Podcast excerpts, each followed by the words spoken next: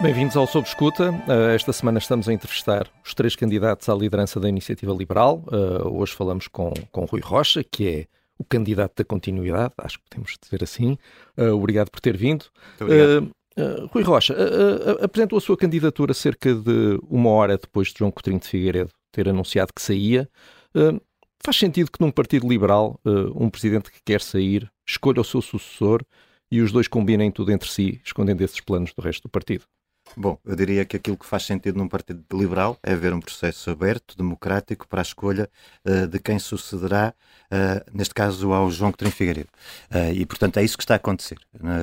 logo no dia seguinte, penso eu, passado umas horas... Mas combinaram, mas combinaram tudo antes, não foi? Antes de ser anunciado. Não, não há, não há uma combinação, eu não, não nego... Sabia. Sabia, isso, isso é público, já, já foi dito, não, não há nenhuma, nada a esconder, isso é absolutamente transparente. Eu tinha conhecimento, tinha, o João tinha partilhado comigo, aliás, não só comigo, comigo, com mais algumas pessoas, a sua intenção de não continuar. Mas não com Carla Castro.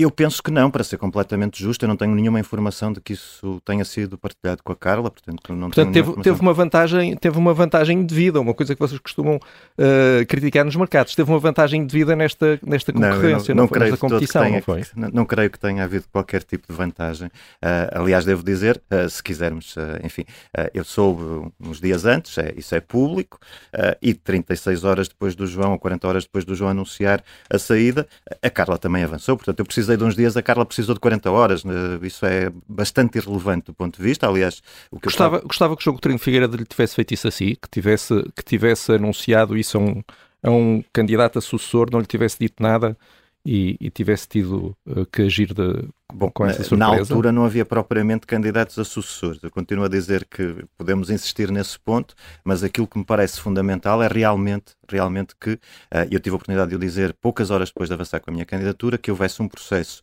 aberto, interno, onde as pessoas pudessem participar, quer do ponto de vista do conhecimento dos candidatos em campo, quer das suas propostas, quer até uh, de avançarem se assim entenderem. Eu devo dizer que nós uh, temos agora um terceiro candidato há poucos dias, que, que, que, resulta precisamente desse calendário alargado, eleitoral alargado, que eu defendi desde a primeira hora, apoiei uma moção nesse sentido que foi aprovada em Conselho Nacional, e portanto o, o fundamental nesta, nesta questão é mesmo que exista esta possibilidade de todos participarem. Devo dizer que a Iniciativa Liberal tem algumas características uh, que, que, que a distinguem de outros partidos. Mas deixe-me só perguntar-lhe, uh, e insistir. Quando diz que Carla Castro assumiu a candidatura 30 e tal horas depois, como acaba de, de referir, quer dizer o quê? Que já sabia, está a insinuar que não, Carla Castro sabia não, não, eu não, si? não faço, não, não faço como eu disse, respondi ao Miguel, a ideia que eu tenho é que o João não partilhou com a Carla a sua intenção de não continuar, portanto, para sermos completamente claros. O que eu quero dizer... Então já estava a preparar isso mesmo sem saber não, que João Coutinho Figueiredo ia abandonar faço, a liderança? Não, não, não faço esse tipo de juízo, o que eu quero dizer é que não há propriamente uma vantagem porque em 30 e tal horas ou 40 horas foi possível fazer uma determinação de avançar. O que eu quero dizer é que realmente saber antes, de, do ponto de vista da participação no processo eleitoral, da discussão das ideias, etc., não é nenhuma vantagem e, especial. E em que momento é que começou a haver divergências dentro da atual direção com Carla Castro? Eu não, não tenho nenhuma evidência de que haja ou que tenha havido divergêncis. Eu vejo agora. Uh, não? Uh, não houve divergências antes disto? nós ontem tivemos. Uh, estive, esteve aqui onde eu estou hoje o José Cardoso, que é também candidato à Comissão Executiva, e eu vou usar as palavras dele. Eu não vi nenhuma evidência de divergências que a Carla Castro tivesse que as tivesse manifestado em locais próprios. E são as palavras do José Cardoso. A Carla diz que sim, que, é, que, teve vários momentos de divergência e que os manifestou em local próprio. Nos órgãos onde eu estive, eu não vi essa manifestação de divergência. Portanto, Portanto não tenho nenhuma bem. evidência de que houvesse qualquer divergência. Portanto, estava tudo bem entre vocês, todos. Bom, eh, comigo sim, claramente, eu só posso pronunciar sobre isso, sobre uh, essa parte. Disse que tem consigo a equipa que construiu uhum. o, o, sucesso da iniciativa liberal. Uh, Carla Castro não, não foi uma das pessoas que construiu esse sucesso? Ah, foi claramente. É, é, é, é, obviamente uma pessoa que teve, que teve essa, esse trabalho e contribuiu de forma muito significativa para o partido. Eu não tenho nenhuma dúvida disso, nem nenhuma reserva em, em dizê-lo. É óbvio que sim.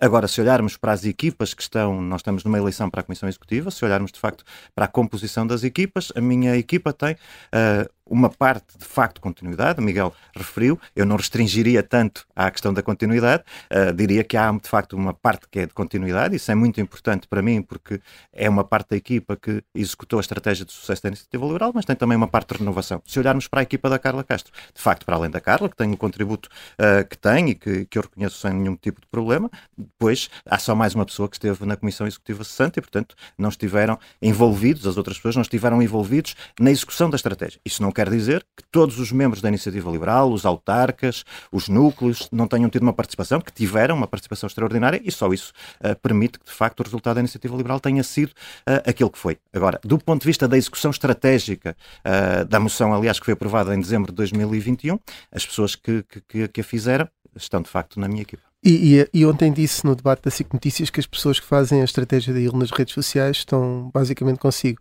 Isto significa que essas mesmas pessoas que hoje tratam uh, dessa parte tão importante uh, da iniciativa liberal vão deixar de ajudar o partido se, se perder as eleições? Ah, eu não faço esse tipo de juízo, as pessoas... É que parecia, queria apresentar como uma, uma vantagem da sua candidatura uh, o facto dessas pessoas estarem consigo. O que eu quero dizer é o seguinte... Se calhar percebi mal. O que eu quero dizer é o seguinte, se uh, os membros da Iniciativa Liberal valorizam uh, a estratégia de comunicação, a visão da comunicação, a, a identidade e a cultura que está na comunicação que a, IEL que a IEL faz, se valorizam isso, o mais fácil para assegurar a continuidade dessa visão é votar na minha lista, porque de facto as pessoas estão lá. Agora, eu não então faço, então sair a eu, não, eu não faço nenhum, nem nenhum tipo de embargo às pessoas da minha lista, elas são absolutamente livres. Eu estou absolutamente convencido que vou ganhar as eleições, mas num cenário hipotético em que isso não aconteça, as pessoas que estão na minha lista não têm nenhum tipo de embargo, nem nenhum tipo de restrição, elas próprias decidirão, eu não tenho nenhum tipo de limitação. Uh, eu próprio uh, contribuirei na medida das minhas possibilidades para o sucesso da iniciativa liberal. Portanto, eu não, não faço nenhum tipo de restrição a esse nível. É mais fácil termos uma continuidade, uma vez que as pessoas estão na minha equipa, estão alinhadas comigo, e eu valorizo muito a estratégia de comunicação da IEL. Muitas pessoas não sabem, mas eu próprio fiz parte da equipa de comunicação da IEL durante vários, eh, enfim, praticamente toda a minha presença no partido, uh, e essa é a marca distintiva, é que a estratégia, a visão, o desenvolvimento das ideias, a própria, os próprios textos são uh, feitos por por pessoas de dentro. Uh, depois, obviamente, há serviços que são prestados, mas que executam uma estratégia Tem uma agência de comunicação, mas, mas, mas vamos avançar. Uh, tanto Rui Rocha como Carla Castro defendem, por exemplo, nas moções, redução do valor das cotas, organização de um festival uhum. liberal, um, é uma espécie de avante da IL, uh, a criação de uma aplicação. Mas pagaremos o IVA, pagaremos o IVA. Não, já foram confundidos com o Comitê Central, já lá vamos. Uma linha vermelha em relação à Chega, uma recusa de dialogar com o PS e uma redução substancial dos impostos. Afinal, o que é que divide Carla Castro? Bom, uh, eu diria que se alguma dúvida houvesse até à data, e pronto, já falamos da equipa, eu acho que isso é, é, claramente uma, uma diferença, depois as pessoas valorizam num sentido ou no outro, mas há uma diferença nas equipas. Eu diria que se alguma dúvida houvesse relativamente a isso, agora há moções de estratégia. As duas candidaturas, as três, na verdade, com, com José Cardoso, vincularam-se a uma visão que está na moção de estratégia global. Eu percebi ontem no debate que, tivemos que a interpretação que a Carla faz é que, do ponto de vista da visão de país, ela está no programa eleitoral e, portanto, que a moção de estratégia não tinha necessidade de somar visão e somar medidas concretas. Uh, a minha faz isso. A minha, portanto, a primeira grande distinção é que a minha moção de estratégia tem medidas viradas para o país e tem medidas internas. Nós temos, queremos ser mais fortes uh, no país, mas também queremos fazer uma transformação interna. Portanto, eu diria, uh, o melhor que eu posso dizer é que as pessoas de facto leiam a noção estratégica global das candidaturas e isto, as diferenças parece-me que estão lá muito bem explícitas e, estão, e são bastante evidentes. Portanto, aí Bom, uh, não, não, não conseguimos uh, de facto vislumbrar tantas diferenças assim, mas uh, Carla Castro, e aqui é uma diferença, defende que o partido deve voltar a tentar ser eleito para a vice-presidência do Parlamento. Uhum. Ontem, no debate, respondeu a essa questão, mas disse perguntou a Carla Castro se sabia se algum dos deputados estava disponível. Bom, ela desde logo disse propor ela própria. Claro, claro que alguma, sim. Mas, claro. mas tem ideia de se, se os outros deputados todos uh, recusariam, é que mais uma vez a percepção que eu tive foi que tinha alguma informação de que eles não aceitariam não, esse cargo. Não tenho nenhuma informação nesse sentido, nem sequer antes de ler a moção estratégia tinha a ideia de que a questão da vice-presidência fosse um tema.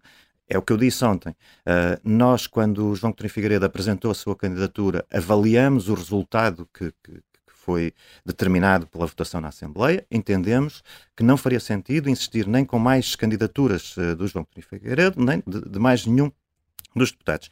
Essa é a posição que hoje existe no grupo parlamentar. A minha surpresa é apenas do facto se dizer numa moção de estratégia que se vai defender, sem, uh, enfim, envolver uh, o grupo parlamentar. E a minha questão é, é mesmo essa. Eu, pela minha parte, não tenho nenhum interesse uh, nessa O próprio João Coutinho Figueiredo, no dia mais importante das vossas vidas, ou no primeiro dia do resto das vossas vidas, mais recente, mas, mas, quando os dois, peço, um saiu eu peço outro... só desculpa porque eu queria dizer uma coisa. Sim, sim, Depois, diga. relativamente a essa questão da, vice, da vice-presidência, há também um desconforto que é o seguinte, a fundamentação que é dada para dizer que vamos apresentar uma candidatura à vice-presidência tem a ver com sermos um partido, enfim, um partido de poder e que, que responde a uma solicitação de Augusto Santos Silva. Ora, eu não estou nada interessado em responder a solicitações de Augusto Santos Silva, entre aspas, de fazer algum tipo de favor a Augusto Santos Silva. Portanto, se a justificação é essa, eu não estou mesmo interessado nesse tipo de, de favores e de, e de cooperação. Não é isso que interessa foi, à iniciativa Castro liberal. disse ontem que seria uma, uma representação institucional e, e portanto, Sim, a, pedido um de Augusto Santos Silva. Santos Silva já não, não estou nada na, interessado na, em satisfazer na conferência de, de líderes pela uh, minha parte, mas isso é uma decisão do grupo parlamentar, volto a dizer. E, e, mas eu ia, só aqui insistir neste ponto, que é, o próprio João Coutinho Figueiredo, nesse dia, que foi o dia, um dia muito importante para os dois, foi a saída dele e, e, e quando soube que, que Rui Rocha era candidato, um, que se a nova liderança achasse que era uma questão importante, ele próprio podia ponderar uh, candidatar-se de novo. Pois, admito que sim. Uh, cada um é livre de tomar as suas decisões. Eu, pela minha parte, a única pergunta que eu fiz à Carla sobre o tema foi se ela tinha feito alguma auscultação de intenções, se ela própria tem intenção, pode, é perfeitamente legítimo. Uh, eu, pela minha parte, e só respondo por mim, a posição em que me revejo é aquela que foi tomada na altura pelo grupo parlamentar. Estou disponível para analisar todos os cenários uh, devidamente fundamentados. no meu caso, não tenho de facto nenhum interesse na, nessa, nessa posição. mais uma vez, quem ouviu essas sugestões de, de Augusto Santos Silva foi, foi Rodrigo Sarava, que é líder parlamentar, nomeadamente para ele apresentar um novo candidato. Quase todos os partidos, quando mudam de liderança, aliás, Carla Castro disse ontem, mudam de líder parlamentar ou não, mas há hum. sempre uma conversa com o novo líder. Uh, uma coisa que é bastante comum é o próprio líder parlamentar, menos quando está agarrado ao lugar, colocar o lugar à disposição e dizer: Bom, uh, agora é o novo líder que decide. Uhum. Uh, isto não devia acontecer com, Bom, essa é uma avaliação. Nós, uh, eu percebo que isso é tradição, eh, digamos, eh, parlamentar de outros partidos. A Iniciativa Liberal, para o mal ou para o bem, é um partido recente e não tem propriamente ainda uma tradição firmada, mas isso é uma avaliação que o, que o próprio Rodrigo Saraiva falar, fizer, vai fazer seguramente. Ele decidirá aquilo que lhe parece uh, melhor nas circunstâncias que vierem Mas não era mostrar desapego ao lugar e ao cargo, dizer já Bom, o novo líder é que decide. Eu vou falar com o novo líder e ponho o lugar à disposição de quem seja é, que for. É, é como digo, é uma decisão do Rodrigo. Eu não vou, não vou imiscuir-me nas decisões do Rodrigo. O Rodrigo, como sabem, tem-se mantido à margem da discussão eleitoral. Acho que tem feito muito bem. Tem, é, tem... Perante as câmaras, não é? Bom, uh, eu não. Vai-me dizer que não o apoia e que não fala com ele recorrentemente. Claro que falo com o Rodrigo recorrentemente, como falo com todos os deputados da Iniciativa Liberal, não há nenhuma manifestação de apoio e eu não vou fazer nenhum comentário sobre, sobre isso. Vamos olhar um bocadinho agora para a sua moção estratégica. Um, na, nesse documento propõe chegar aos 15% em 2026. Supondo que a atual legislatura um, chega ao fim, se não tiver 15% nessas eleições legislativas, demite-se de presidente da Iniciativa Liberal, sendo que ainda tem outra eleição pelo meio. Certo. Um, aquilo que eu aquilo com que eu me comprometo perante os membros da Iniciativa Liberal são dois mandatos, obviamente, se os membros da Iniciativa Liberal assim entenderem. Portanto, aquilo que eu gostaria de fazer, e esta candidatura tem esse objetivo, é completar um ciclo eleitoral. Nós vamos ter eleições uh, regionais, vamos ter eleições para o Parlamento Europeu, depois teremos eleições legislativas, presidenciais. E, portanto, o meu compromisso é uh, cumprir este ciclo eleitoral, lançar o partido para, para, esse, para esses resultados nas legislativas, preparar todas essas eleições e depois, independentemente do resultado, eu acredito, porque vejo um enorme potencial na iniciativa liberal, já falarei disso se tiver oportunidade, uh, mas acredito que temos de facto esse potencial uh, o meu objetivo é esse. E, portanto, é independente do resultado. Agora, na iniciativa liberal, uh, se se lembram, quando nós fizemos as eleições legislativas, uma das marcas distintivas foi termos objetivos muito concretos. Nós dissemos na altura que queríamos eleger cinco deputados em Lisboa e Porto, e depois Braga, Setúbal e Aveiro, eventualmente. Conseguimos uh, superar esse objetivo uh, que era dos cinco deputados e, e, realizar mais do que isso, e eu revejo-me nessa, nessa, nessa visão das coisas e, e, acho que ter objetivos muito concretos, objetivos desafiadores, é o que vale a pena. Porque é que são 15%? É muito simples. A iniciativa liberal está uh, na política para transformar o país. E se nós não tivermos uma representação desse nível, nós não conseguimos desafiar, romper o bipartidarismo. E, portanto, se não for para isso, não vale a pena. Não estamos, não estamos aqui com objetivos pequenos, de pequenas transformações, de pequenas visões. Não. Nós queremos realmente um país diferente. Se queremos um país diferente, temos que ter uma expressão eleitoral. É esse o risco, é essa a aposta, é essa a determinação que eu tenho. Antes, desse, antes de 2026, há vários objetivos na sua moção a cumprir. Um deles é a questão do Parlamento Europeu, eleger um deputado uh, nas próximas eleições europeias. Demite-se caso esse objetivo não seja cumprido e aí uh, não conseguirá uh, renovar esse mandato como, como prevê? Bom, nesse caso, as eleições estão praticamente em cima do fim do mandato uh, e, portanto, é, é, uma questão que não, não faz grande sentido. Ou seja, eu tenho esses objetivos, cumprirei este mandato sendo eleito. Ao fim de dois anos, que coincide precisamente também com a, com a realização desses dois atos eleitorais, os, os, membros, obviamente, avaliarão. A minha ideia é garantir esses objetivos eleitorais, somos ambiciosos, queremos tê-los, depois os membros uh, para um segundo mandato Ainda terão a oportunidade de avaliar esse trabalho que foi feito. Ainda que seja próximo do fim do mandato, não seria bom na visão da iniciativa liberal ou não tem com aquilo que acaba de dizer, o facto de uh, ter objetivos e de conseguir, uh, de ter metas, não, não que, é, quereria tirar as consequências perante é os membros caso não. Bate, bate, mesmo junto do não fim se recandidata, é isso que está a dizer. Se, se, se, não, se, se, não, tiver. Porque é um círculo natural. Se eu fizer uma avaliação de É um círculo nacional, não é? Sim. É um círculo nacional e, portanto, todo, cada sim. voto conta claro, para, para, uma claro, porcentagem. Claro que sim. Eh, claro se não conseguir a eleição de um deputado, não se recandidata. Se eu considerar que os objetivos não foram cumpridos, e esse é um objetivo, naturalmente eu direi à iniciativa liberal que encontre outro, outro líder. Não coloco, uh, como digo, nem a possibilidade de não ser eleito, nem uh, a possibilidade de não fazermos o cumprimento desses objetivos que aí são colocados, nomeadamente na eleição para o Parlamento Europeu. Uh, de, tem dito que recusa qualquer acordo com, com o Chega, mas tem na sua lista o deputado regional açoriano Nuno Barata, que faz parte de um acordo do governo que inclui precisamente o Chega. se for eleito, vai, vai pedir-lhe que desfaça o acordo nos Açores? Uh, vamos lá ver. Uh, primeiro ponto: uh, aquilo que existe nos Açores é um acordo entre a Iniciativa Liberal e o PSD. Depois, o PSD tem, de facto, outros acordos que, que, realizou na altura. a Iniciativa Liberal foi a decisão que tomou na altura e, portanto, há um compromisso. Nós somos responsáveis. A estratégia definida. Mas discorda? Eu não teria feito, ou melhor, não o farei no futuro. aliás, há, há, uma coisa que eu queria dizer. Nós... Já disse isso a Nuno Barata? Já, já, isso está, está, está claro. Nós entendemos que uh, não faz sentido entrar em nenhum tipo de solução uh, que venha a proporcionar-se com a evolução do quadro uh, eleitoral e político, em que de que o, seja, o Chega seja parte, seja lá como for. Aliás, eu diria até uma coisa. Eu tenho recebido, o João também, a Carla também, uh, várias perguntas, são recorrentes, sobre a nossa posição relativamente ao Chega. Eu acho que ela está absolutamente clara. Acho que há duas perguntas que falta fazer e não são perguntas à iniciativa liberal. A primeira pergunta é ao PSD. Como é que se posiciona relativamente ao Chega? A segunda é ao Chega, não estando uh, e não fazendo parte de uma solução em que a iniciativa liberal esteja, por exemplo, com o PSD, o que é que prefere? Se prefere o PS do poder ou se prefere o PSD e a iniciativa liberal com algum tipo de entendimento que seja alternativo. Mas, não, mas apesar de discordar, não romperá o acordo nos assuntos? Não, porque temos que ser responsáveis, obviamente. Uh, uh, vinculamos esse acordo, somos responsáveis, vamos cumpri-lo, temos exigido o seu cumprimento. Tem havido uh, vantagem para o, os Açores na, na, naquilo que foi o acordo firmado pela iniciativa liberal com o conjunto. Então, se tem havido vantagem? Sim, sim, mas é, é uma questão. é, é, é, contra? é uma questão de princípio. Eu não entro em soluções de que o Chega Se Rui Rocha parte. e não fosse Coutinho Figueiredo o líder, fosse Rui Rocha na altura, neste momento o líder uh, do, do, o presidente regional dos Açores era Vasco Cordeiro, do PS. Essa é a questão. Eu entendo que o Chega devia ser confrontado também nessa altura com uh, uma decisão prefere. Não chegar, era preciso sempre a ele uh, também entrar claro, no acordo. Mas a, a IEL fez um acordo com o PSD faria o mesmo acordo, como eu digo, há benefício nos Açores uh, com esse acordo, tem a ver com uh, baixa de impostos, a redução do endividamento, agora uh, o endividamento zero, a questão da privatização da SATA, portanto a iniciativa liberal pôs, questões, pôs condições para esse acordo com o PSD, repito, e esse acordo está a ser cumprido por exigência da iniciativa liberal. O mas, que eu digo é que... Mas se os açorianos estão hum. melhor, porquê, porquê que é contra o acordo? Não estou, não estou Porque há questões parte. de princípio. Eu não faço... Uh, mas não na prática eles estão, os açorianos estão melhor com este acordo? Estão melhor com o acordo que foi feito pela iniciativa liberal com o PSD PSD. E eu continuo a dizer que há questões de princípio.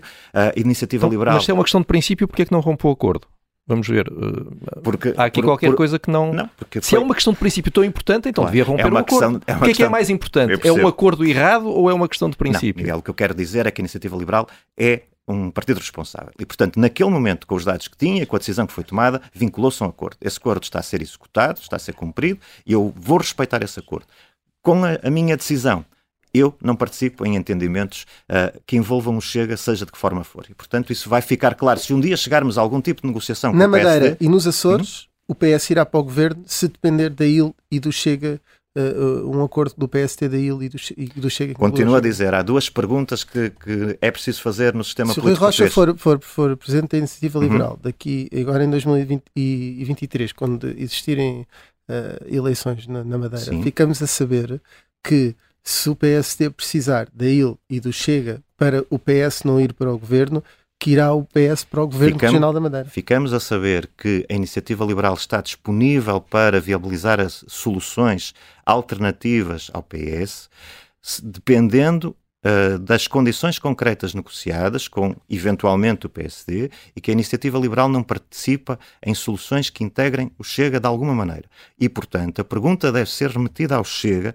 que tipo de solução prefere. Se prefere, não fazendo parte de nenhum tipo de entendimento, viabilizar um governo uma solução do PS ou uma solução de que façam parte, um, em termos a definir, o PSD e a iniciativa liberal. Eu continuo a dizer, são, há duas perguntas que faltam no sistema português e devem ser feitas ao PSD e ao Chega. A iniciativa liberal tem uma posição clara acerca disso. Mas repare, neste caso era, seriam precisos todos. Não é? O que aconteceu nos Açores foi que, mesmo que o, o não havia hipótese uh, do, de não haver um acordo que incluísse a IL e o Chega. Volto e isto dizer, pode voltar a acontecer. O Chega que decida se prefere soluções em que estão o PSD e a Iniciativa Liberal, de alguma maneira, com algum tipo de entendimento, ou se prefere. Mas isso é o que existe nos Açores de alguma forma. Eu volto a dizer. Não concorda. Não, eu, eu, o que eu digo é o seguinte: nos Açores, o PSD fez depois um acordo com o Chega. eu não, vali, não validarei esse tipo de soluções. Pronto. Portanto, uma das condições que a iniciativa liberal. Está a dizer, é no momento da, da, da apresentação do programa do governo, o Chega é que tem que decidir se vota para um lado ou para o outro, mas não faz parte desse acordo escrito. É isso. É isso. É, é, isso. O acordo escrito, o papel assinado é um ponto para si. Um, disse também ontem no debate, isto ainda a propósito da, da temática chega, uh, sentir-se perturbado, acho que hum. foi esta expressão que utilizou, com o caso de Filomena Francisco, vice-presidente da equipa de Carla Castro, que esteve no Chega de alguma forma hum. um, e, e, justifica isso com o facto de ter, eh, ter ido perceber como é que eram os processos de adesão hum. no partido. Enfim, também ficou, disse que uma das coisas que não gostou foi a justificação que Carla Castro disse. A propósito de uma entrevista de, de André Ventura, alguns em 2018, um, um, em que ele defendia que o casamento é entre um homem e uma mulher, por exemplo, uh, falava da castração química de pedófilos e também da prisão perpétua, um dos elementos da sua equipa, Rodrigo Gonçalves da Silva, que parece ser um elemento importante, escreveu que não havia nada de extrema-direita ou de populista nestas palavras. Isso também não o perturba?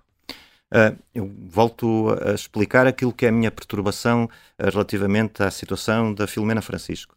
O que me perturba é, sobretudo, a explicação que me parece algo atabalhoada que é dada uh, e é isso que, que, me perturba. Eu acho que, não sei, eu não sei, não faço ideia de, de, do que é que aconteceu, não, não, não creio que Conhece estas declarações do Rodrigo Gonçalves da Silva? não as conheço eu diria que não é a minha visão, uh, mas uh, também tenho que perceber o contexto, estou a ser confrontado com elas agora. A minha visão é claramente que as pessoas, uh, depois acho que as formalidades jurídicas, mas casam com quem entenderem. a iniciativa liberal é, liberal é um partido que defende a liberdade de ser, e portanto cada um de nós é como é. Uh, e não tem que fazer justificação e tem que realizar-se como é, portanto, essa, esse é um ponto claro para mim. Uh, depreendo, portanto, que não concordo de maneira nenhuma com este tipo de declarações. Bom, tenho, tenho que as perceber melhor, não, não, não, não tenho contexto para, para ver o, é que, o que é que aconteceu uh, tenho, uh, e tenho que as perceber melhor. Já prescreveram, não é? Portanto, mesmo que discorda, menos que ele continue a pensar isto, continuará a analisar. estou a ser confrontado com elas agora, vou, vou analisá-las, vou falar com o Rodrigo. Tenho a certeza que o Rodrigo é uma pessoa que tem uma visão alinhada com a iniciativa liberal. Nós temos um manifesto, temos a moção de estratégia, o Rodrigo participou na redação dessa moção de estratégia e está muito claro que nós defendemos a liberdade de ser, a liberdade de expressar e a liberdade de escolher. Esses são os princípios uh, da iniciativa liberal e tenho a certeza que o Rodrigo também Mas deixe-me só fazer-lhe uma pergunta. Um, enquanto membro da iniciativa liberal, é confortável para si, ganhando Carla Castro, que Filomena Francisco esteja como vice-presidente à frente do partido que, que, hum, do qual é militante? O meu desconforto, volto a dizer, é com uma explicação que me parece atabalhosa. Eu, sim, certo. Mas estaria preciso... confortável ou não com esta pessoa? Preciso... Da mesma forma, estará confortável em deixar uh, na sua comissão executiva uma pessoa que disse estas declarações? O que é que eu, sobre o tema da, da Filomena Francisco, aquilo que eu digo é o seguinte pode, eu não faço juízos de valor, mas uh, uma pessoa que vai uh, fazer, uh, penso que até foi na entrevista da SIC, trabalho de campo num partido político, eu não, não consigo perceber o que é esse trabalho de campo, inscreve-se para ver como funciona, isso a mim perturba. Portanto, eu preciso. Para si é mais grave uh, uma pessoa inscrever-se para ver como é que um partido funciona do que dizer que o discurso de André Ventura não é de extrema-direita ou populista? Bom, uh, pode ser outra coisa pior, eu não, não conheço, portanto, eu tenho que perceber o contexto em que o Rodrigo disse isso. Acredito que ele tenha dito isso com um propósito determinado. Uh, a partir de um tweet, não, não consigo ter essa. essa Nós não descontextualizamos em absoluto, depois sim. verá e poderá sim, sim. analisar. Uh, diz que o PST perdeu energia reformista, tem aversão a muitas ideias liberais, representa uma oposição frouxa, uhum. enfim, e uma série de considerantes. Um, além disso, o, o, o PST absteve-se na moção de censura apresentada pela Iniciativa Liberal. Mesmo assim, quer aliar-se ao PST para, para fazer governo? Bom, uh, eu devo dizer que quando ouvi as declarações de Luís Montenegro no dia em que foi discutida uh, a moção de censura da Iniciativa Liberal, pareceu-me por momento estar a ouvir Rui Rio. E por isso é que eu digo, falei de uma oposição frouxa. Um, a Iniciativa Liberal está a fazer o seu trabalho, está a manifestar a sua oposição. Eu também já tive a oportunidade de perguntar diretamente na entrevista que dei à SIC a Luís Montenegro, o que é que é preciso acontecer mais? Porque nós temos para além de todas as questões que conhecemos, temos de facto uma instabilidade muito grande no governo. No próprio dia em que estávamos a discutir a moção de censura, António Costa faz uma defesa da, Secretária de Estado da Agricultura. Uh, eu creio que até ainda estava a Iniciativa Liberal a encerrar o debate e já estava a ser desautorizado pelo, primeiro, pelo Presidente da República, que faz praticamente uma demissão de um membro do governo. É desautorizado uma segunda vez uh, no que diz respeito à, à questão da, daquele modelo de proposta de nomes ao Presidente da República. O Presidente da República rapidamente desautoriza também António Costa, lembrando que não estamos uh, num sistema presidencial, uh, e temos uh, o, o, Presidente da República a dizer que o Governo está a prazo. Portanto, eu pergunto apenas o que é que falta, há um prazo de um ano, não é? e, portanto, eu pergunto a Luís Montenegro, de facto, o que é que falta acontecer Nós, para que o PSD entenda que esta solução está esgotada, que eu, eu, tenho falado de socialismo selvagem. Eu ouvi ontem, por exemplo, exemplo, um, O Bom, o Mau e o Vilão do Miguel, e pensei que cá está, este programa é a definição do socialismo selvagem, porque temos Carlos Tavares a dizer que a administração da TAP fez uma irregularidade gravíssima, que é prestar falsas declarações à CMVM, temos Ana, Cristina, Ana Catarina Mendes a fazer um elogio a, a, Miguel Alves, portanto temos aqui uma sucessão, é ouvir o bom, o mau e o vilão de ontem e ver Não, aquilo mas, que é a definição do socialismo nós, selvagem. Nós preferimos ouvi-lo assim, e, e, e, e, o senhor, e o senhor disse disse que o PSD só quer competir pelos lugares no Estado com o PS. Ora, se é assim, a Iniciativa Liberal vai juntar-se a, um, a um, partido deste? A, se, é, se, é, isto que, que, pensa do PSD? A Iniciativa Liberal juntar-se-á ou fará algum tipo de entendimento com o PSD em condições muito determinadas. Eu já tenho falado daquilo que são, uh, enfim, uh, exigências da iniciativa liberal, eu tenho feito uh, com um propósito determinado, porque não quero que no momento em que eventualmente esse cenário se ponha, se possa, possa parecer que é uma surpresa. Portanto, eu quero ser muito claro relativamente às condições que, na minha, na minha visão, são necessárias para que a iniciativa liberal faça algum tipo de acordo. E, portanto, a iniciativa liberal tem um compromisso com os seus eleitores, tem um compromisso com os seus membros. Nós conhecemos esse caderno de encargos, uhum. mas também poderia ser exigível, exigido esse caderno ao PS ou não? Esse caderno poderia eventualmente ser exigido ao PS, mas eu acredito que há aqui uma diferença, apesar de tudo, de grau na, na, na visão da economia, uh, da sociedade, e portanto eu quero acreditar que este PSD, que hoje uh, me parece fazer uma posição frouxa e algo uh, desorientada, pode ainda ter alguma possibilidade de fazer um entendimento com a iniciativa liberal em que haja uh, uma, um compromisso de redução da carga fiscal, em que haja um compromisso de revisão do sistema eleitoral, porque não é aceitável que centenas de milhares de votos de portugueses sejam deitados fora em todas as eleições, em que haja uma visão da Constituição diferente, em que haja um conjunto tal caderno de encargos que falamos, que, sobre o qual eu quero ser muito claro. Mas em tese, mas em tese admitiria apresentar esse caderno de encargos ao PS, a um outro PS liderado por outra. Permitam-me que, permitam que eu faça uma avaliação das coisas e que diga, eu acredito acredito que o PSD ainda pode uh, fazer uh, um caminho para se tornar um partido menos clientelista, menos ocupador do, do aparelho de Estado. Eu, francamente, olhando para este PS, para tudo o que está a acontecer, eu considero que este PS está num momento irreformável. E, portanto, e outro PS? Outro PS eu não o vejo, não o conheço e, portanto, aquilo que eu conheço é este e com este claramente não faço nenhum tipo de entendimento e não creio que este, que este que o PS seja, seja reformável. Nós vemos que não se trata já uh, das questões das nomeações de pessoas que têm percursos que depois demonstram que não são aceitáveis para o exercício uh, de, uma, de uma função. Nós vemos que há uma profusão de casos, uma profusão. Temos agora o caso da secretária, da ex-secretária de Estado da Economia, Rita Marques, que faz um caminho inverso. Portanto, já não, tam, não estamos só no caso das nomeações, estamos de quem sai. Portanto, há uma ocupação do Estado que é, que é absolutamente descontrolada. E, portanto, com o PS nós não temos temos qualquer possibilidade de entendimento nesta altura. Olhando para uma das bandeiras da iniciativa liberal, uh, defende a privatização da TAP, uhum. tem algum patamar mínimo para a venda ou acha que é prioritário o Estado libertar-se da empresa, nem que seja por um euro? Bom, uh, há, duas, há duas possibilidades uh, nessa questão. uma é de facto a venda, e a outra é uh, a liquidação da TAP e a, e a venda dos, dos ativos uh, que os têm, das, das posições que têm nos contratos uh, de, de, dos, das aeronaves e tudo isso. E, portanto, aqui é, é, é puramente uma questão uh, económica, é perceber aquilo que é possível realizar, se a venda for possível realizar com alguma vantagem sobre aquilo que é o valor do ativo, pois que se venda, que se privatize rapidamente aquilo que a Iniciativa Liberal sempre disse, aliás disse que, que não fazia nenhum sentido a nacionalização. Mas se for sem vantagem, se também for sem não... vantagem, a TAP tem ativos. E, portanto, eu diria que faz mais sentido uh, vender os ativos e realizar alguma mais-valia com, com os ativos uh, do que estar a entregar a companhia por um euro ou por, ou por zero euros, mas é como eu digo, é uma avaliação económica, é preciso fazer fazer, fazer uma avaliação económica da questão e ver qual é a solução, sendo que uh, uma ou outra uh, são determinantes. Nós não podemos continuar a ter uma companhia aérea uh, nacional. Como sabemos, não há, em muitos países não há companhias aéreas detidas pelo, pelo Estado e os países vivem muito bem assim e, sobretudo, não dilapidam aquilo que já foi dilapidado na TAP e, e, e que temos agora evidência com uma administração que está também a prazo, que está, que está completamente condicionada, com todas estas questões das nomeações, já percebemos para que é que a TAP serve e a TAP não serve rigorosamente para servir os portugueses. Propõe na sua moção uh, que o produto da venda da companhia aérea seja distribuído por todos os contribuintes através daquilo que chama o cheque TAP. Uhum. Admite fazer o mesmo para todas as empresas cuja privatização defende? Caixa Geral de Depósitos, RTP?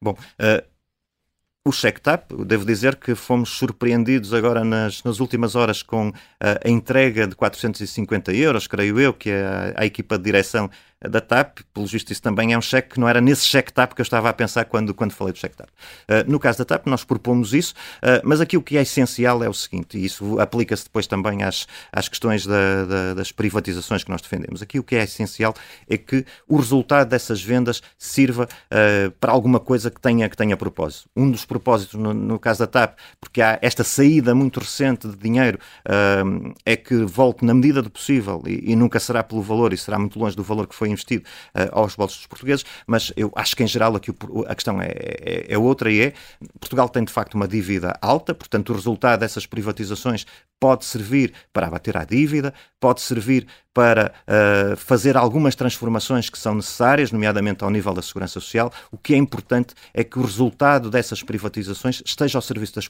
dos portugueses e esteja a transformação. Mas, mas em formato de cheque, só no caso da TAP? Só no caso da TAP, essa é a nossa proposta. E porquê? Porque há aqui uma questão uh, de ligação no tempo muito evidente e, portanto, parece-nos que é.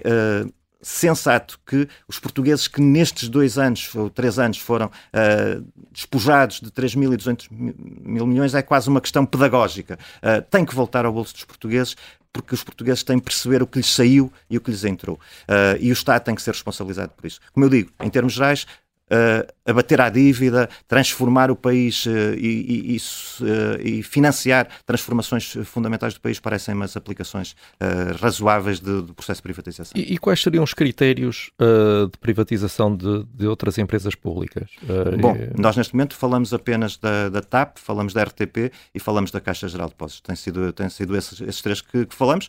Obviamente, a nossa visão de Estado é, é, é, um Estado que não está onde onde podem os privados estar melhor e que, obviamente, não estejamos a falar de questões de soberania. Portanto, as questões de soberania e as áreas de soberania são uh, áreas que devem ser preservadas na gestão do Estado, não temos aí nenhuma visão agressiva relativamente a esses pontos, mas depois há um conjunto de empresas públicas, o setor empresarial do Estado, que obviamente tem que ser, tem que ser analisado, mas isso é um trabalho... Mas admitia reverter alguma coisa, tipo o EDP ou REN, para ter áreas estratégicas?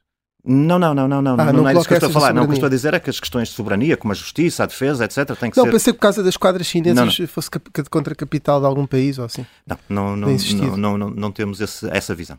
Não? Então admitiria que uma empresa chinesa comprasse a RTP ou a Caixa? Bom, isso já. Esse ponto é, é, é muito importante. Mas nós admitimos uh, um uh, cenário claro uh, de rigor na avaliação das propostas e, portanto, nós uh, não temos nem nenhum ponto a favor em geral nem contra capital estrangeiro. No caso da China, a Iniciativa Liberal tem defendido no Parlamento com, veemência que há necessidade de transformação da nossa visão e da nossa relação com a China. Portugal é hoje o único país da, da, União Europeia que tem ainda acordos de extradição com Macau e Hong Kong. Portanto, aí a questão é, sobretudo, da relação global com a China e, da, e, de perceber o que é que está em causa nesse capital. Portanto, isso é o que... A RTP tinha que ser uh, uh, vendida a um capital que a nacionalidade fosse uma democracia. Uhum. O país de origem fosse uma democracia Sim. ou não? Era um ponto? É um ponto que nós tenhamos nessas avaliações uma perspectiva clara e eu defendo que não pode haver transigência em matéria de direitos humanos, de princípios democráticos. Portanto, para pôr um exemplo muito concreto, um, uma entidade estatal russa quer comprar a RTP, eu oponho-me a isso. Claramente. E do Qatar, da Venezuela? Claramente. claramente. É, e, e se for uma empresa não estatal? mas depende, dominada por um oligarca. Depende da, depende da detenção de capital. Mas eu acho que a avaliação tem, tem a ver com a viabilidade económica, tem, que haver, tem a ver também com critérios subjetivos de credibilidade e de. Uh, estamos a falar da RTP. A independência, a independência, a, do, a independência do critério jornalístico e do critério editorial é também um ponto fundamental e o compromisso nesse sentido. Se houver uh, uma entidade que não uh, oferece garantias de responder a essa, esse tipo de, de, de exigência, obviamente não faz já, sentido. Já percebemos o ponto nesse, nessa matéria. mudando aqui um pouco de assunto, eh, na área da, da Segurança Social defende a existência de um terceiro pilar de uhum. capitalização em que aqueles que escolhem aderir a partir de um certo nível de rendimentos poderiam descontar para uma conta poupança própria, uhum. investindo-a segundo opções promovidas pela própria Segurança Social. Como é que isto ia funcionar eh, exatamente? Só se podia investir em produtos escolhidos pela própria Segurança Social ou havia uma liberdade total de, de escolha? Não, aquilo que, que, nós dizemos é que, de facto, e começando pelo princípio, o modelo de segurança social que temos hoje em dia é, é um modelo que, que está uh, com dificuldades e eu diria que ele é sustentável apenas uh, com três uh, possibilidades ou com a combinação de três possibilidades. Ou com a redução de direitos de pensões futuros, ou com aumento da, da idade de reforma, ou então com mais recursos a serem retirados da economia para financiar uh, o sistema de segurança social. E, portanto, uh, aquilo que está a, acontecer é, na verdade, que já está isso em estudo. Neste momento há uma equipa que está a estudar como é que se pode encontrar, como é que se podem encontrar novas formas de financiamento da segurança social. Portanto, eu diria que relativamente a esse pilar de capitalização, que há de ser um pilar uh, que tem uma percentagem da, da, da Constituição uh, da pensão, eu diria que aí faz sentido que seja, que seja livre que, e que a escolha, que as pessoas possam uh, fazer uma escolha livre daquilo que é a sua. Mas se corresse mal, as pessoas perdiam esse dinheiro. Pois, uh, e qual é a garantia de que as pessoas não vão perder o dinheiro uh, com o sistema de segurança mas, social? Mas não, é isso, mas não é isso que está escrito na sua moção. Uhum. Uh, o que está escrito na sua moção é que poderiam investir o dinheiro segundo opções promovidas pela própria segurança social. O que não percebemos muito bem é o que é que isto o que quer é que isso dizer. quer dizer. Sim, mas nada impede que a, que a segurança social promova e disponibilize um conjunto de opções eu percebo que há, e é isso que está em causa, que haja alguma necessidade de validação criteriosa das opções disponíveis, mas que ela seja depois livre e nada contra, pelo contrário, que dentro dessas opções possam existir uh, fundos uh, que sejam geridos uh, de forma privada. Portanto, nesse aspecto havia um risco, as pessoas podiam calcionar parte Repara, desse, o sistema, e assumir parte desse risco. O sistema de segurança social já hoje. Correu bem, noutros exemplos nos Estados Unidos. O sistema de segurança social já hoje uh, tem também uma parte de uh, investimento em, em, em, mercados, em ações, etc. Portanto, a própria segurança social hoje aplica o dinheiro uh, das pensões em, em, investimentos dessa natureza. Mas isso é o fundo, é o fundo da segurança social, Sim. não são as, as pessoas, no fundo, a assumir esse risco. Mas já percebemos mais ou menos a, uhum. a ideia. Um, passando mais uma vez uh, aqui, mudando um pouco de assunto, estamos aqui a chegar à fase final, vai ser agora uh, não tão dividido do ponto de vista temático. Um, acusou o Presidente da República de ter sido conivente com a degradação das instituições democráticas. Era melhor se neste momento o Presidente fosse Tiago Meia Gonçalves? Nós fizemos uma opção clara sobre uma não, um não apoio ao Presidente da República, Marcelo Rebelo de Sousa. Eu devo dizer que essa opção foi assumida pelo partido e foi assumida por mim próprio. Eu tive a oportunidade de colaborar na medida Eu estou a dizer, neste momento era melhor que o, que o Presidente fosse Olha, Tiago Maia Gonçalves. Eu tenho, eu tenho a certeza que, que o Tiago Maia Gonçalves falaria com mais propósito e falaria de forma uh, mais rigorosa do que o Presidente da República tem feito, porque tem intervido uh, de forma uh, Por falar em rigor, uhum. Tiago Maia Gonçalves acha que a direção de que uh, ainda faz parte, funciona como o Comitê Central do PCP. Eu Era este o Presidente que queria. Eu devo dizer que não, não pertenço a nenhum Comitê Central uh, e, portanto, uh, percebo o que me pergunta. Continuo a dizer, acredito, e eu tive a oportunidade de colaborar com o Tiago uh, na sua candidatura, na medida das minhas possibilidades, e acredito que o Tiago faria um exercício da função mais rigoroso. Portanto, neste momento, tinha um Presidente da República que provavelmente até podia admitir o governo, mas também podia chamar a atenção uh, de um partido político quando lá fossem à audiência para dizer que funciona como Comitê Central. Era isso que o Presidente queria. Esse, é, essa função não faz parte das atribuições presidenciais e miscuir-se na vida dos partidos, mas eu, sobre o ponto essencial, eu repito, eu não pertenço a nenhum Comitê Central. O meu partido é um partido aberto, é um partido uh, que tem eleições plenárias onde todos os membros podem participar, o que é uma originalidade no sistema político português. É, é esse partido em que eu acredito. Portanto, eu não me revejo nessas declarações do Tiago revejo-me naquilo que foi a candidatura do Tiago à presidência da República. Olhando para esse mesmo partido, esteve na última Comissão Executiva de João Coutinho Figueiredo, ouviu por diversas vezes críticas ao funcionamento interno do, do partido, à falta de escrutínio. Como é que um partido que se, gaba de, que se gaba de ser tão bom a comunicar para fora tem tantos problemas de comunicação internos? Bom, eu acho que, que o partido precisa de transformar-se. Eu tenho medidas internas no sentido de melhorar a comunicação interna, de melhorar a disponibilidade de informação e a partilha de informação e a participação dos membros. Eu acho que isso é importante. Portanto, eh, eu não tenho nenhuma eh, ideia de cristalização do modelo que existe atualmente, mas devo dizer que relativamente a uma parte das críticas, portanto, subscrevendo que o partido tem que se transformar, tem que ser mais aberto, mais participativo, com mais ferramentas de participação, devo dizer que algumas das críticas, ou muitas das críticas que ouço, resultam de decisões tomadas nos órgãos próprios em função daquilo que são os estatutos, que são as regras e que são uh, os Mas admite que do... foram cometidos erros nos últimos anos, a nível interno? O erro que, que eu vejo é, de facto, uh, a necessidade de mais partilha de informação, de mais participação, e por isso é que, na minha moção de estratégia, existe uma parte forte de medidas concretas para melhorar a comunicação interna, por exemplo, a ligação entre o, uh, o próprio grupo, grupo, parlamentar e os órgãos do partido e a, e a, informação que chega aos membros. É Mas muito... teve opção, durante esses anos, até como membro da Comissão Executiva com inerência no Conselho Nacional, de votar algumas propostas que pediam uh, um maior escrutínio, uma maior transparência dentro do partido, e não o fez. Porquê é que não o fez? não fiz porque não me parece que isso seja o essencial neste momento, ou não fosse no momento, porque não é desse tipo de questões que estamos a falar. Eu, é como eu digo, uh, essas críticas foram analisadas nos órgãos próprios e os órgãos próprios tiveram oportunidade de votar as propostas que foram feitas de acordo com os estatutos, de acordo com os regimentos, e, portanto, o entendimento, na altura, por exemplo, dos Conselheiros Nacionais, foi de que não fazia sentido fazer uma alteração nesse, nesse ponto. Aquilo que eu falo são alterações diferentes, são de facto que as ferramentas do partido e os canais de comunicação do partido permitam uma comunicação comunicação mais uh, rica, uma partilha de informação mais rica, que os uh, membros do partido estejam melhor informados, por exemplo, das decisões que se tomam no grupo parlamentar, que percebam as decisões que se tomam, que tenham aquilo que nós chamamos um portal de membro, que é uh, uma intranet, onde estão a documentação toda necessária, a justificação das, das, decisões tomadas e que mas, possam mas eles muitas das propostas que tem agora uhum. na sua moção estratégica foram críticas durante os últimos anos e foram apresentadas algumas soluções em Conselho Nacional para tentar resolver isso. Por exemplo, por causa do escrutínio, por exemplo, por causa de não haver acesso aos contratos uhum. uh, da iniciativa liberal, há caso dos donativos. Todas estas coisas Bom, foram apresentadas propostas questão, nos últimos anos. A questão dos donativos, eu não tenho aí nenhuma proposta. A questão dos donativos, eles são, uh, são, são partilhados e são transmitidos ao Tribunal Constitucional. Portanto, eu aí não vejo. Mas não são transmitidos aos, aos conselheiros. Sim, mas é a informação que está, que está, que está disponibilizada. Mas e, e como concorda que não sejam transmitidos aos conselheiros?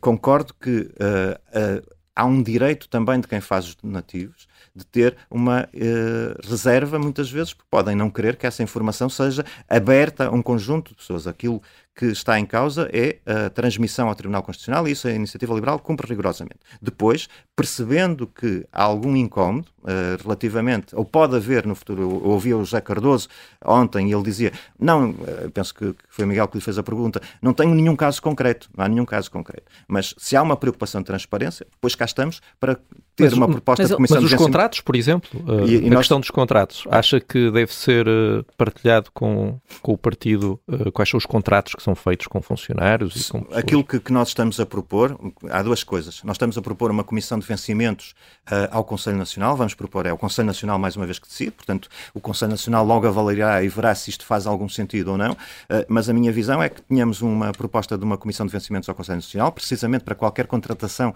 uh, de trabalhadores para a iniciativa liberal possa ser validada por essa comissão de vencimentos, nomeadamente no que diz respeito ao seu enquadramento remuneratório. Depois, na questão, no que diz respeito à questão dos contratos com prestadores de serviço, aquilo que nós estamos a propor, também para que, que as regras fiquem claras. Isso não significa que até agora não tenha havido Uh, enfim, total uh, abertura e rigor, sobretudo, uh, na definição desses contratos, mas podendo haver uma preocupação e querendo que o partido seja o mais transparente possível, estou a propor também um código de conduta que vai identificar quais são o tipo de contratos que se devem fazer, as questões dos familiares, se podem participar nas empresas, se não podem, portanto, isso ficará escrito e ficará uh, referido num código. Mas neste momento há algum contrato de fornecimento com familiares de. Eu tenho a certeza que não, não tenho conhecimento de nenhum. Como digo, a Iniciativa Liberal é um partido com rigor e, portanto, o Estado é mais transparente que a Iniciativa Liberal com os seus membros do, do Conselho Nacional. O Estado tem um site uh, onde publica os ajustes diretos, os contratos, uh, que se chama base.gov, e a Iniciativa Liberal, nem para um, um grupo restrito eh, de conselheiros que pediram isso, divulgou esses contratos. Por isso mesmo, por isso mesmo é que eu estou a propor um código que tenha as regras, porque elas têm que ser claras. E as atas? Porquê é que deixaram de disponibilizar as atas Bom, do Conselho eu, Nacional? Eu, se eu bem me lembro a questão das atas, elas estavam disponíveis para consulta, mas apenas uh, física num determinado local. Aquilo que foi decidido, mais uma vez com votação em Conselho Nacional, portanto foi aquilo que foi aprovado, e a mim na altura pareceu-me uh, uma decisão adequada. Foi com inerências? Que, foi que, relativamente às atas, houvesse um extrato daquilo que são as atas que pudesse ser partilhado com todos os, os, os membros do, do, partido e, portanto, que não houvesse necessidade de um pedido uh, de consulta, mas que o extrato da ata fosse. Mas qual é o problema de ter as atas disponíveis? Bom, porque há um conjunto de questões. Uh, o extrato reproduz precisamente esse resumo, mas uh, obviamente também é preciso, como todos percebemos, uh, que haja alguma reserva das discussões. Nós somos um partido político e, portanto, não me parece que a transparência total, sendo uma, uma questão desejável em, todo, em, em todo, em toda a linha, mas parece-me que aquilo que é necessário é que se tenha conhecimento das decisões, dos temas tratados. Agora, não me parece, até para preservação das posições dos conselheiros, que eles tenham que ter uma exposição total das, das Depois sai tudo no Observador no dia a seguir. É? Pois isso eu também já reparei. Uh, parabéns ao Observador pelo, pelo, trabalho mas, jornalístico. Mas só aqui, desculpe, só aqui para clarificar, porque uhum. eu não, não fiquei uh, totalmente certo daquilo que disse. Uhum. Uh, vai propor que os contra o conteúdo e o dinheiro que está em causa em contratos com fornecedores e em contratos de trabalho sejam públicos? Não, o que nós estamos a propor é que no caso da... Contra... Públicos, enfim, para os Conselhos Nacionais. Claro, claro, uh... nesse sentido. Uh, o que estamos a propor é que uma Comissão de Vencimentos Independente possa ter acesso à informação e que possa até, até determinar uh, e, e, validar as remunerações e, portanto, isso, uh, porque cá está, uh, são trabalhadores, também têm direito à reserva relativamente àquilo que é, que é, que é o seu contexto remuneratório, mas queremos independência. Portanto, uma comissão de vencimentos independente terá acesso a toda essa informação, uma comissão de vencimentos em que o Conselho Nacional possa confiar. Estamos e... a falar de um partido político que recebe subvenções sim, do sim. Estado. Não acha que devia que esse direito de reserva uh, tendo em conta que o partido vive também hum. de subvenções do Estado, deve Sim. ceder à transparência total sobre o, a, a nossa, que é pago ou não é pago. A nossa visão sobre a transparência é esta, é que não há, uh, não há vantagem em estarmos a fazer uma exposição pública de quanto é que o Manelo ou o João ou a Maria recebem, mas que há uma necessidade de transparência e, portanto, que um órgão independente do partido possa uh, ter uh, a possibilidade de fazer a validação destes, destes dados. E, e há um, um... Eu devo dizer, por exemplo, que os assessores, os vencimentos dos assessores da Assembleia da República não são, não são públicos. Estamos, estamos no Estado, estamos a falar de subvenções, e a Assembleia da República, que é no limite quem contrata os assessores dos diversos partidos, e portanto acaba por ser a entidade patronal, precisamente porque há aqui alguma reserva que deve ser assegurada relativamente à, à situação uh, de cada uma das pessoas, não, não é Mas deve haver reserva porquê? Um assessor parlamentar, não, as pessoas não têm direito a saber quanto é que ele Bom, ganha. mas eu, aí já, eu só estou a dar o um ah, exemplo daquilo sim. que acontece. Uh, mas é um exemplo mau. Não, é um exemplo que provavelmente é determinado pela necessidade de preservar que não haja uma exposição total de quanto é que a Maria... Mas o salário do deputado, que claro. é o Rui, a Maria, quem for, claro. também é público, portanto um assessor claro, também, eu, também devia eu, ser. Eu sou eleito, razão. um assessor não é, não é uma pessoa eleita, portanto eu acho que há em determinada altura, senão também estamos a, em determinada altura aí para, para campos populistas, acho que as pessoas têm não, direito não é ao mínimo de Mas o salário dos assessores do governo é público. É público, toda a tabela da função pública é pública, quer dizer... Dei um exemplo porque, porque em que provavelmente as questões que têm a ver com a, alguma reserva determinam uma solução. Estou a dar um exemplo, não estou a dizer que ele seja bom Sim, ou mau. Sim, é um mau exemplo.